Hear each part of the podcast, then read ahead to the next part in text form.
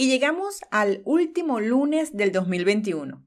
Es momento de ir pensando hacia qué tipo de clientes vas a apuntar tu estrategia para el 2022.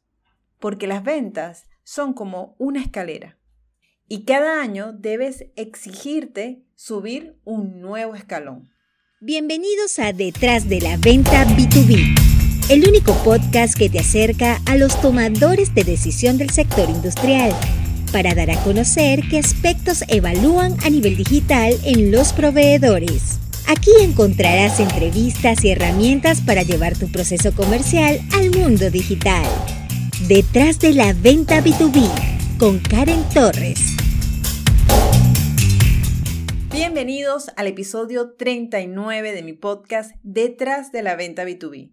Ya se está terminando el año y hoy quiero dejarte un mensaje para que lo vayas analizando, trabajando y preparando para que estés listo al momento que te toque volver a la oficina y cumplir con el nuevo plan de trabajo.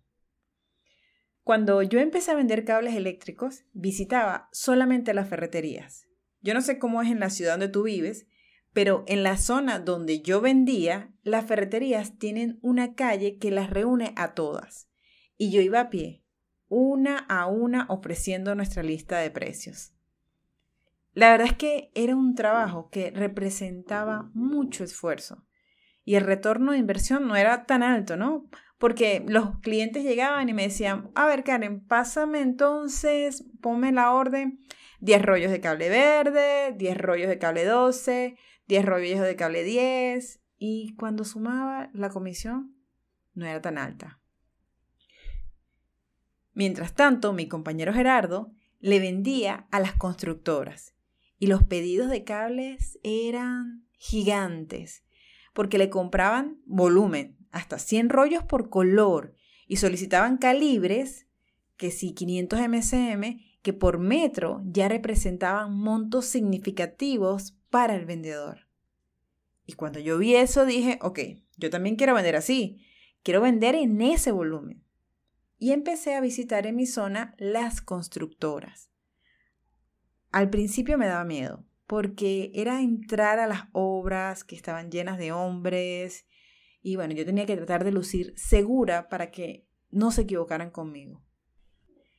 Esa fue una de las decisiones más inteligentes que yo he tomado, porque visitar obras aumentó significativamente mi ticket promedio, porque no solamente les vendía el cable, sino el sistema hidroneumático, la planta de tratamiento y la luminaria.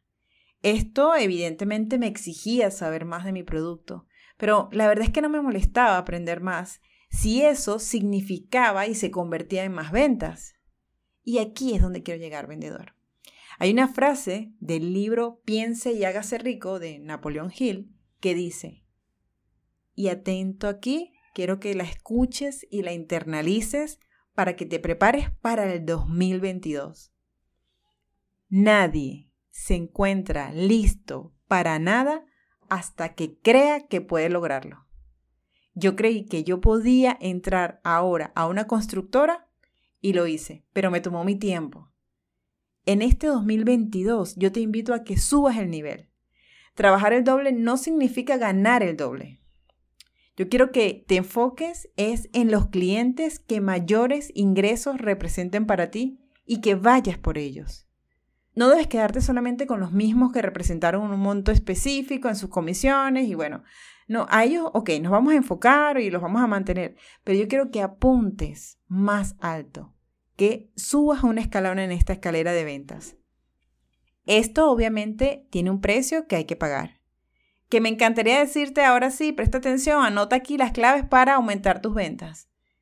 Lo siento, pero es que en este podcast no hay milagros. Todo requiere un esfuerzo. Y la verdad es que en la medida que más trabajas, más suerte tienes. Lo que sí te voy a recomendar es que estos cinco puntos que te voy a decir a continuación, los apuntes para que los trabajes en el 2022. Punto número uno haz un levantamiento de los productos y analiza qué empresas compran estos productos. Punto 2. Definitivamente hay cosas que hay que cambiar. Por ejemplo, la forma como nos vamos a vestir. Queremos lucir como alguien que cuesta costoso, entonces tenemos que cuidar nuestra apariencia, ¿ok? Punto 3. Las relaciones públicas.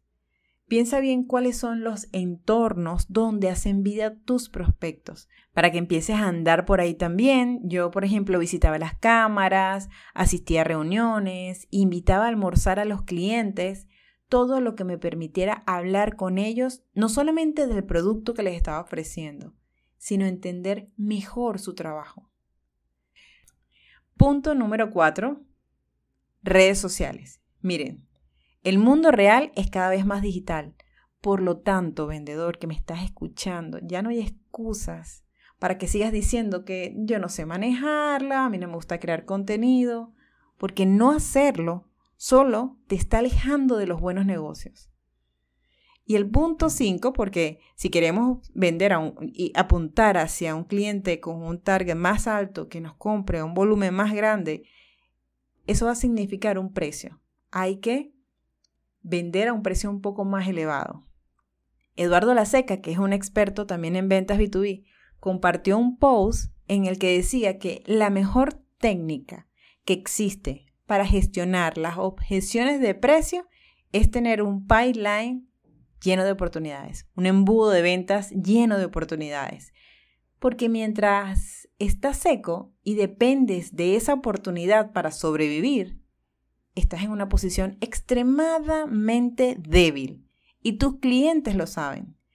Por lo tanto, en este 2022, enfócate en aumentar tus oportunidades para que no dependas del cliente y su negociación para bajarte el precio. Porque acuérdate que estamos apuntando un poco más alto.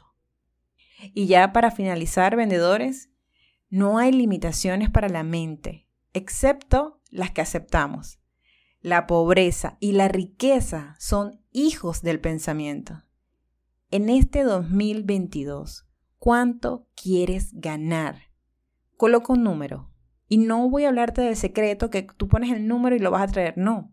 Pero sí necesitas tener un número porque va a ser el punto de partida para construir tu estrategia. Esa estrategia que te va a permitir acercarte a ese monto, haciendo uso de redes sociales, relaciones públicas, etc. Porque señores, del cielo lo único que cae es la lluvia.